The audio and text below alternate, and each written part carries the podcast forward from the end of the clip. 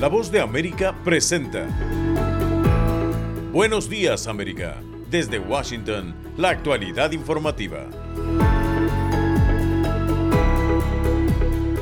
Intensos combates terrestres en Gaza mientras Estados Unidos rechaza la posibilidad de una reocupación israelí en la franja. Legisladores en el Congreso aceleran el tratamiento del presupuesto fiscal para evitar un cierre de gobierno en la próxima semana. Y en Miami, hoy se realiza el tercer debate republicano con un número disminuido de aspirantes y la ausencia de Donald Trump. Hoy es miércoles 8 de noviembre de 2023. Soy Héctor Contreras y junto a Gustavo Cherkis les damos la más cordial bienvenida. Aquí comienza nuestra emisión de Buenos Días América.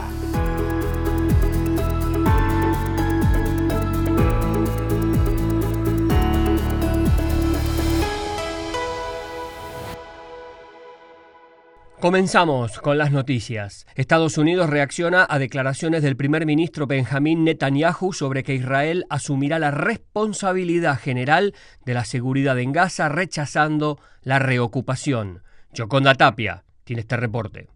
Los ataques aéreos en la franja de Gaza se mantienen mientras la ofensiva terrestre del ejército israelí avanza en feroces combates que, según informaron, lograron dar de baja a un fabricante de armas de Hamas y a varios combatientes, mientras continúan los ataques contra la red de túneles de los militantes debajo del enclave palestino sitiado. La ciudad de Gaza, el principal bastión del grupo militante Hamas en el territorio, está rodeada por fuerzas israelíes. En tanto, un mes después de los brutales ataques de la organización terrorista Hamas, designada así por Estados Unidos y otras naciones, el primer ministro israelí Benjamin Netanyahu fue noticia durante una entrevista con ABC News con afirmaciones como esta. Uh, Aquellos que no quieran continuar el camino de Hamas, creo que Israel por un periodo indefinido tendrá la responsabilidad general de la seguridad porque hemos visto lo que sucede cuando no la tenemos.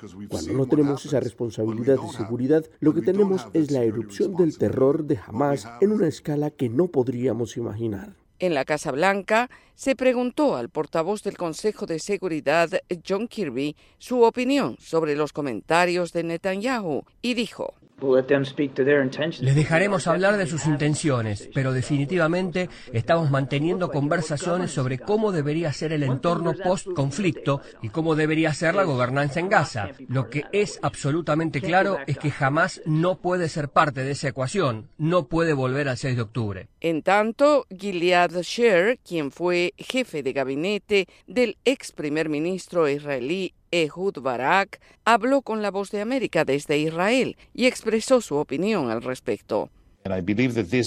Creo que esto pasa por una rehabilitación de Gaza con una integración gradual de la autoridad palestina, tal vez los estados del Golfo, Egipto, Jordania, Estados Unidos, el eje sunita, eje sunita occidental mientras crece la indignación internacional por el creciente número de muertes civiles en Gaza, donde, según el Ministerio de Salud controlado por Hamas, murieron 10.328 personas y aún se desconoce la suerte de unas 240 personas, entre israelíes y de otras nacionalidades que permanecen como rehenes de Hamas. Yoconda Tapia, Voz de América, Washington. Sintonizan Buenos Días América, un programa de la Voz de América.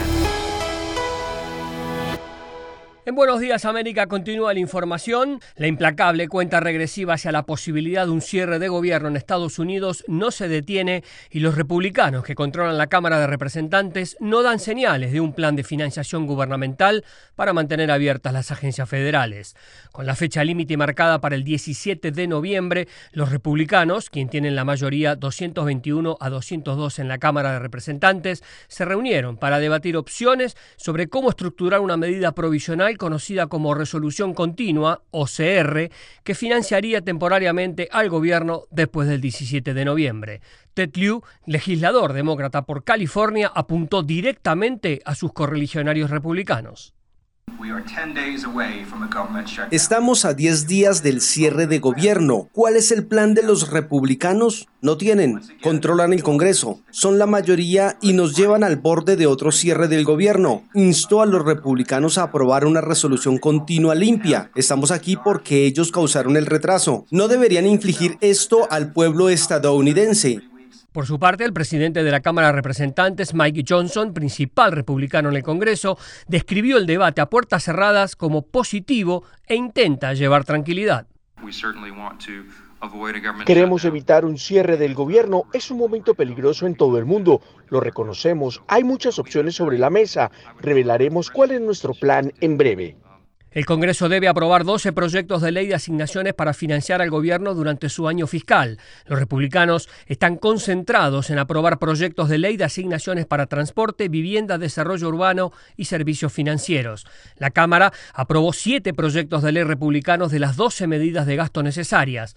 El Senado, por su parte, aprobó tres proyectos de ley de asignaciones en un paquete bipartidista conocido como minibús. Los republicanos de línea dura instan a Johnson a implementar una resolución continua escalonada destinada a presionar al Senado liderado por los demócratas para que llegue a un acuerdo con la Cámara sobre la financiación para todo el año. En otra noticia, los principales precandidatos para la nominación presidencial del Partido Republicano participarán hoy en el tercer debate para convencer a sus correligionarios que son la mejor opción para enfrentar a Joe Biden. Judith Martín Rodríguez con el informe. Miami es el escenario escogido para la tercera ronda de debates del Partido Republicano, cuyo objetivo es que los candidatos muestren una agenda conservadora ganadora al pueblo estadounidense, en palabras de la presidenta del Comité Nacional Republicano, Rona McDaniel. El anterior debate tuvo lugar en septiembre en California y desde entonces mucho ha cambiado. El múltiple ataque de Hamas contra Israel despertó la reacción de Tel Aviv sobre la franja de Gaza, donde la cifra de fallecidos a causa de las bombas israelíes supera ya los 10.000 y pese a que la mayoría de republicanos apoya al Estado judío, la situación en Oriente Medio podría ser un punto divisorio entre los candidatos. Por un lado, la exgobernadora de Carolina del Sur, Nikki Haley, y el actual gobernador de la Florida, Ron DeSantis, defienden a ultranza el derecho de Israel a defenderse, mientras que otros, como el empresario y candidato Vivek Ramaswamy, no se mostró firme y sus comentarios han variado en las últimas semanas. Una falta de determinación que podría ser criticada durante el debate. David Troy, del Centro de Política Bipartidista, trabajó en anteriores debates y señala al respecto. Parece ser más tolerante con comentarios a favor de la barbarie o con las personas que dicen cosas que apoyan al terrorismo de Hamas. Lo llama libertad de expresión. De nuevo, soy un gran defensor de la libertad de expresión, pero creo que hay límites cuando se aboga por la violencia y el asesinato. Al igual que sucedió en los debates anteriores, el favorito en las encuestas, el aspirante y expresidente Donald Trump, no se medirá frente a sus adversarios y en su lugar protagonizará un mitin político en una ciudad cercana. Trump no será la única ausencia, también faltará Mike Pence, el que fuera vicepresidente durante la administración Trump y quien abandonó su carrera a la Casa Blanca ante la falta de apoyo y por ende de soporte económico. Mientras tanto, el Partido Republicano ha programado un cuarto debate para el 6 de diciembre. Para entonces, el tiempo y los requisitos de calificación más estrictos deberían acortar todavía más el número de aspirantes que participará en el debate. Judith Martín Rodríguez, Voz de América. Están escuchando Buenos Días América. Hacemos una pausa y ya volvemos. Conversando con la Voz de América un espacio de entrevistas sobre los temas más destacados y que generan polémica con nuestros periodistas y corresponsales. Todos los días un tema abordado en profundidad en un podcast a través de nuestro canal YouTube, la página web vozdeamerica.com y a través de la red de afiliadas de América Latina y el Caribe. Conversando con la voz de América, con expertos y la perspectiva de la noticia.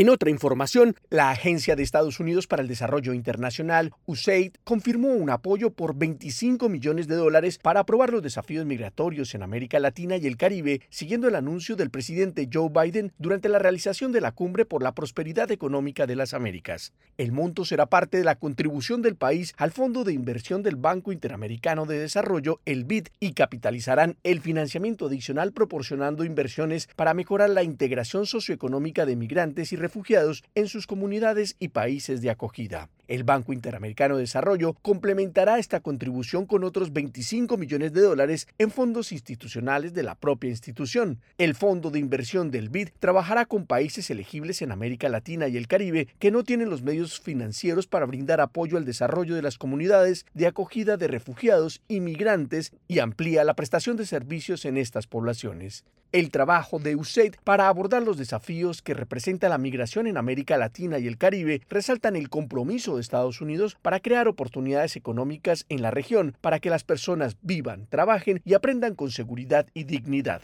contribuyan y se beneficien del proceso democrático y disfruten de oportunidades para crear un futuro para ellos y sus familias donde residen. El propósito fundamental es destacar el origen de la migración irregular y permitir que las personas tengan acceso al trabajo para evitar buscar el peligroso camino de la movilización hacia otras naciones, especialmente hacia la frontera de México con Estados Unidos, con la esperanza de pedir asilo, que en su mayoría es negado debido a que justifican sus intenciones por falta de empleo o oportunidades, razones que no son válidas para solicitar ese beneficio. Por otra parte, migrantes de toda la región congregados en Chiapas se quejan de que el Instituto Mexicano de Inmigración no les otorga autorización para desplazarse hacia el norte. Anareli Palomares tiene los detalles. A Diana Vargas ya le cuesta caminar y hoy ha encontrado otra forma de pedir auxilio.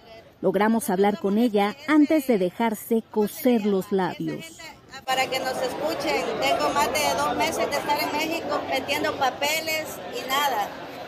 O sea, no me resuelven nada. Son miles los que integran esta nueva caravana con destino al norte para migrar a Estados Unidos, aunque no cuentan con visas.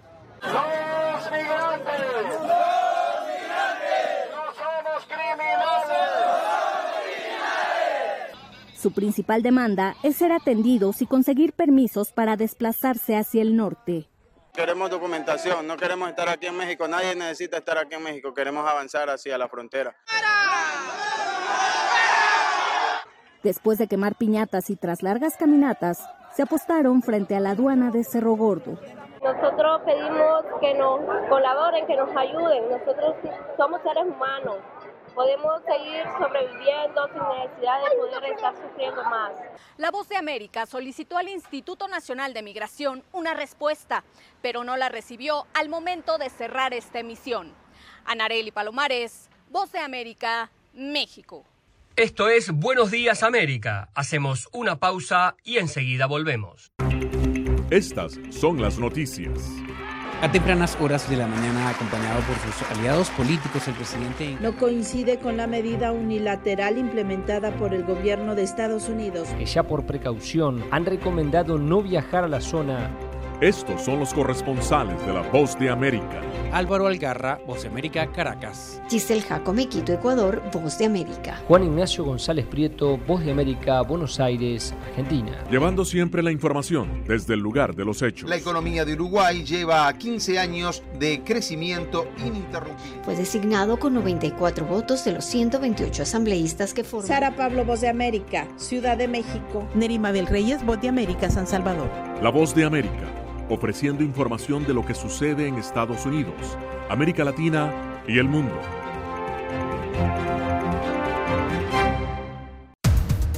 Los acontecimientos de Estados Unidos, América Latina y el mundo en 30 minutos. Con corresponsales en varios puntos del país. El Mundo al Día se emite desde nuestros estudios en Washington a través de nuestras afiliadas en la región latinoamericana con la información balanceada de lo que sucede en Estados Unidos y el mundo. ¿Qué tal amigos? Les saluda Henry Llanos para invitarlos a escuchar Deportivo Internacional. De lunes a viernes, el resultado y las noticias de los eventos deportivos internacionales en un solo lugar. Deportivo Internacional, una producción de La Voz de América.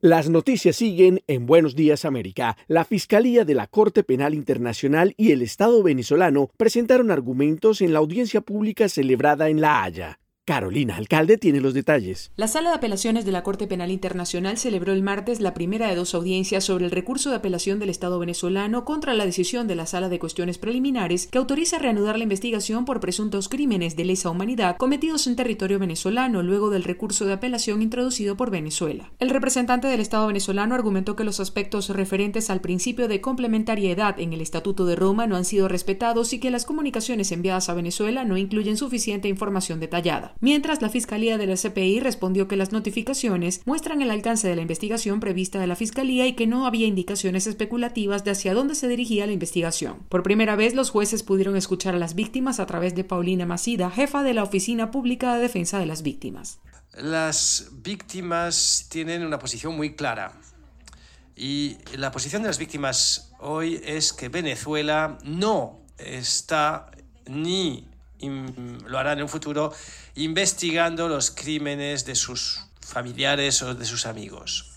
Consultado por La Voz de América, el profesor de Derecho Internacional Humanitario, Ali Daniels, explicó que se trató de una audiencia positiva. Al tener una audiencia donde ante los jueces directamente se van a exponer eh, de manera sucinta los argumentos, eh, los jueces están entonces eh, mucho mejor preparados para tomar una decisión más rápido. No se ha precisado cuándo se dictará la sentencia, pero podría ocurrir a finales de este año o inicios de 2024. Carolina Alcalde, Voz de América, Caracas. Por otra parte, en Brasil, una operación del gobierno federal está tratando de contener el crecimiento del crimen organizado y el tráfico internacional de drogas mientras se refuerza la seguridad en puertos y aeropuertos. Edgar Maciel tiene los detalles. Son 350 marinos, vehículos, perros rastreadores y un patrullero que refuerzan la inspección de barcos y buques cisterna que entran y salen de los puertos y aeropuertos brasileños. Esta acción forma parte de la operación de garantía de ley y orden, firmada por el presidente Lula da Silva y que funcionará hasta mayo del próximo año. Es una medida para contener la ola de criminalidad en Rio de Janeiro y Salvador, que ya cobró fuerza debido al tráfico internacional de drogas. Brasil, además de ser um mercado consumidor, se ha consolidado como uma das principais rutas de chegadas de drogas à Europa e África, uma ruta controlada em grande medida por el PCC, a principal facção criminal de Brasil, segundo explica Leandro Piquet, especialista em segurança. Estamos lidando com Estamos ante uma espécie de pulpo que tem muitos braços ao mesmo tempo. O que um grupo perde em São Paulo, por exemplo, outro se lo apropria em outra parte de Brasil. En Rio de Janeiro, las fuerzas federales intensificaron las inspecciones y patrullajes en zonas críticas, cercanas a las favelas plagadas de criminalidad. El comandante del ejército, Renato Ferreira, dice que es necesario utilizar la inteligencia para combatir el narcotráfico. El combate moderno ya no es como la Segunda Guerra Mundial o Vietnam. Lo importante contra el crimen es saber cuándo usar toda la fuerza o cuándo no. Estamos preparados para cualquier situación. En el primer día de operación, las autoridades lograron la incautación de una tonelada y media de cocaína en un barco atracado en el puerto de Vitoria, en el estado de Espíritu Santo. Edgar Maciel, Voz de América, Brasil. En otra noticia, el alerta en el sistema carcelario de Ecuador se mantiene debido a los desmanes en una de las cárceles más peligrosas del país que dejó dos heridos. Giselle Jacome tiene el informe. Las balaceras son cada vez más frecuentes en la penitenciaría del litoral, la cárcel más grande de Ecuador ubicada en la ciudad de Guayaquil.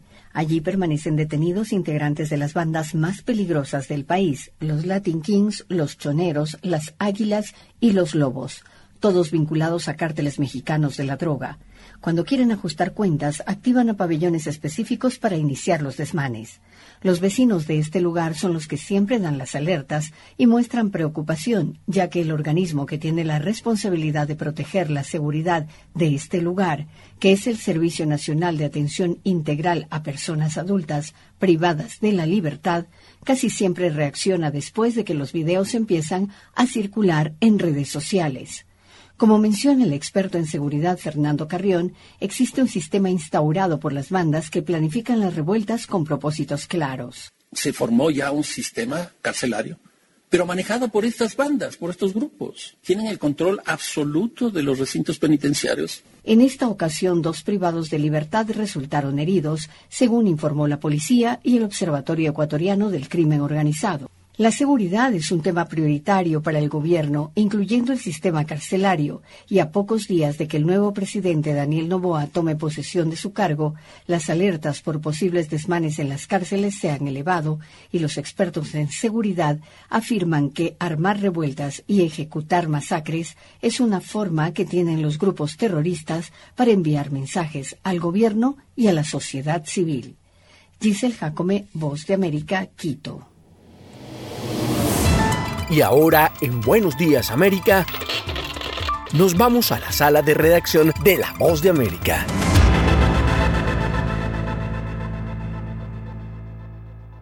El presidente de Chile, Gabriel Boric, convocó a un plebiscito para que los ciudadanos decidan si aprueban la propuesta de una nueva constitución para el país, esta vez con una marcada línea conservadora.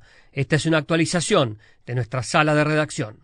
Tras varias idas y vueltas y en medio de un hermetismo popular que muestra gran desinterés por el tema, el presidente de Chile, Gabriel Boric, convocó para el 17 de diciembre a un plebiscito con el fin de que los ciudadanos puedan votar a favor o en contra del nuevo proyecto de constitución política redactado por un consejo dominado por miembros de la derecha y que reemplazará la Carta Magna impuesta por la dictadura de Augusto Pinochet. Tras recibir la propuesta del Consejo Constitucional de acuerdo al calendario establecido, el mandatario expresó. El trabajo del Consejo Constitucional ha concluido y tenemos una segunda propuesta de constitución política, se abre el tiempo definitivo de los ciudadanos y ciudadanas. Ahora es su voz y decisión lo que verdaderamente importa. Esto luego de que en octubre de 2020 un 78% del electorado votó a favor de un nuevo cambio de Carta Magna con la esperanza de sentar las bases de un Estado más fuerte en temas sociales luego de las protestas que sacudieron al país en el año 2019. Sin embargo, el primer proceso de cambio constitucional fracasó en las urnas en septiembre de 2022 con un 61% del electorado que lo rechazó, sobre todo por considerarlo de izquierda radical. En esta ocasión, la coalición oficialista se ha manifestado en contra del nuevo texto al considerarlo retrógrado en materia de derechos civiles y sociales. Al respecto, el presidente Boric se limitó a señalar que se respetará la decisión de la mayoría. Es que la ciudadanía pueda expresarse con plena libertad en el plebiscito del 17 de diciembre. Ello implica generar las condiciones de un proceso electoral que sea inobjetable. La propuesta actual que se votará en diciembre ha sido criticada incluso por los partidos de centro como la Democracia Cristiana, Sala de Redacción, Voz de América. Están escuchando Buenos Días América. Hacemos una pausa y ya volvemos. Desde la Voz de América, la actualidad de la crisis en Ucrania. La guerra había comenzado. Sin duda todo esto nos afecta mucho, pero confío en la justicia de la causa ucraniana. Mientras la ofensiva militar rusa avanza sobre Ucrania. Una cobertura completa y análisis a diario. Sus habitantes quieren escapar cuanto antes. Salvador no escapará a los efectos. El ejército ucraniano dice que la cantidad de ataques de artillería en la... Haciéndose audible la invasión en Ucrania. Guatemala condenó enérgicamente la tensión que crece entre Ucrania y Rusia. Sintonícenos y síganos en las redes sociales como Voz de América.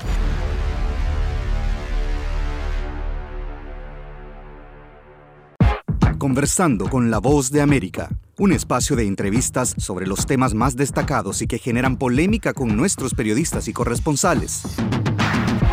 Todos los días un tema abordado en profundidad en un podcast a través de nuestro canal YouTube, la página web vozdeamerica.com y a través de la red de afiliadas de América Latina y el Caribe. Conversando con la voz de América, con expertos y la perspectiva de la noticia.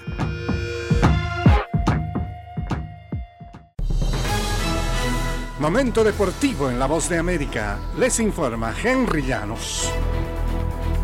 En el béisbol de grandes ligas, el gerente general de los Orioles de Baltimore, Mike Elias, fue elegido el ejecutivo del año de las grandes ligas el martes después de que el equipo terminó con la mejor marca de la Liga Americana por primera vez desde 1997.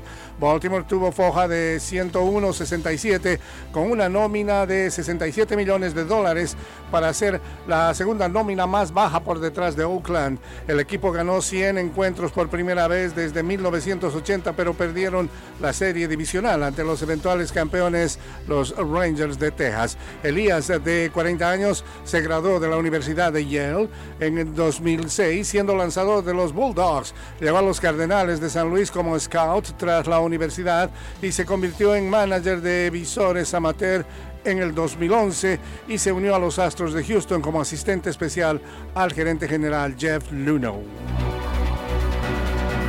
El colombiano Iván Angulo anotó a los seis minutos el tanto con el que Orlando City superó el martes 1-0 a Nashville para avanzar en las semifinales de la conferencia este del fútbol de la Major League Soccer. Orlando, que fue segundo del este durante la campaña regular de la MLS, ilmanó su tercera victoria por la mínima diferencia sobre Nashville, incluida la del 30 de octubre. Antes de estos tres triunfos, los Lions habían ganado solo uno de sus nueve enfrentamientos ante Nashville en las distintas competencias. Nashville perdió en casa un partido de vida o muerte por primera vez en la historia del club. Había obtenido siete victorias y dos empates en nueve cotejos dentro de estas situaciones, tanto en playoff como el torneo de Copa. En otras acciones, Atlanta United y Club van a un tercer partido. Henry Llanos, Voz de América, Washington.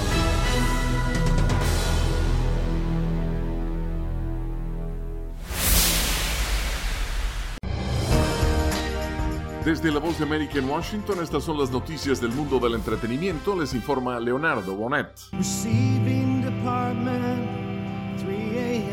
Hace 25 años, REM lanzó un larga duración que no sonaba como REM. Up, el undécimo álbum de la banda de Athens, Georgia, que salió a la venta en el otoño de 1998, era una colección curiosa y desafiante que dividió a fanáticos y críticos por igual pero revela cosas más interesantes. Según la agencia AP, una reedición recientemente remasterizada será lanzada el viernes y ofrecerá otra oportunidad para reevaluarlo. Puede que a mucha gente no le haya gustado porque no sonaba como REM, pero ese no era el punto. No intentábamos sonar como REM, intentábamos sonar como los tres tipos que éramos en ese momento, dijo Mike Mills, bajista y cofundador del grupo. Up alcanzó el puesto número 3 en la lista de álbumes Top 200 de Billboard y obtuvo certificación oro mientras que el sencillo Day Sleeper, que escuchan al fondo, fue un éxito en la radio alternativa. Otro sencillo, Lotus, alcanzó el puesto 31 en las listas de rock alternativo. Porque no supiste entender a mi corazón lo que Julieta Venegas, Majo Aguilar, Paula Arenas y Mike Bahía tendrán números musicales en la premiere de los Latin Grammy. La Academia Latina de la Grabación anunció a los artistas y presentadores de su premiere, que también incluyen a Vanessa Martín, Elena Rose y Tiaguinho. Además, los cinco nominados a Mejor Álbum de Música Flamenca, Israel Fernández, Diego Guerrero, Omar Montes, Niña Pastori y Juanfe Pérez actuarán juntos en una presentación musical especial en homenaje al género que coincidirá con el Día Internacional del Flamenco. La premiere, en la que se anuncia a los ganadores de 46 de las 56 categorías de los Latin Grammy, se realizará el 16 de noviembre en el Palacio de Exposiciones y Congresos de Sevilla Fibes y se transmitirá en vivo en todas las plataformas de la Academia a partir de las 6.30 hora de Madrid. El nuevo trabajo discográfico de Todd Snyder se titula Crank It, We're Doomed y tardó mucho en llegar al mercado, a pesar de la urgencia de su título. Snyder grabó el álbum de 15 canciones en 2007, antes de archivarlo.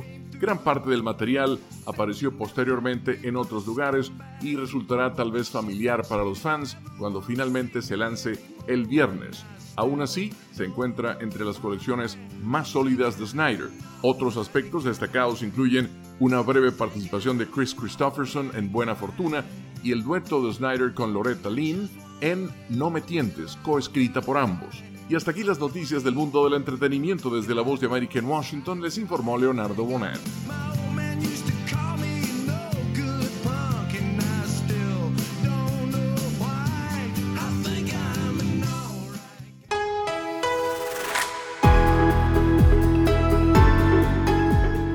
Y hasta aquí, buenos días América, pero las noticias siguen. Soy Héctor Contreras y les agradezco la sintonía. Soy Gustavo Cherkis y les invito a conectarse con nuestra página web, vozdeamerica.com o seguirnos en Twitter, arroba. Será hasta nuestra próxima emisión.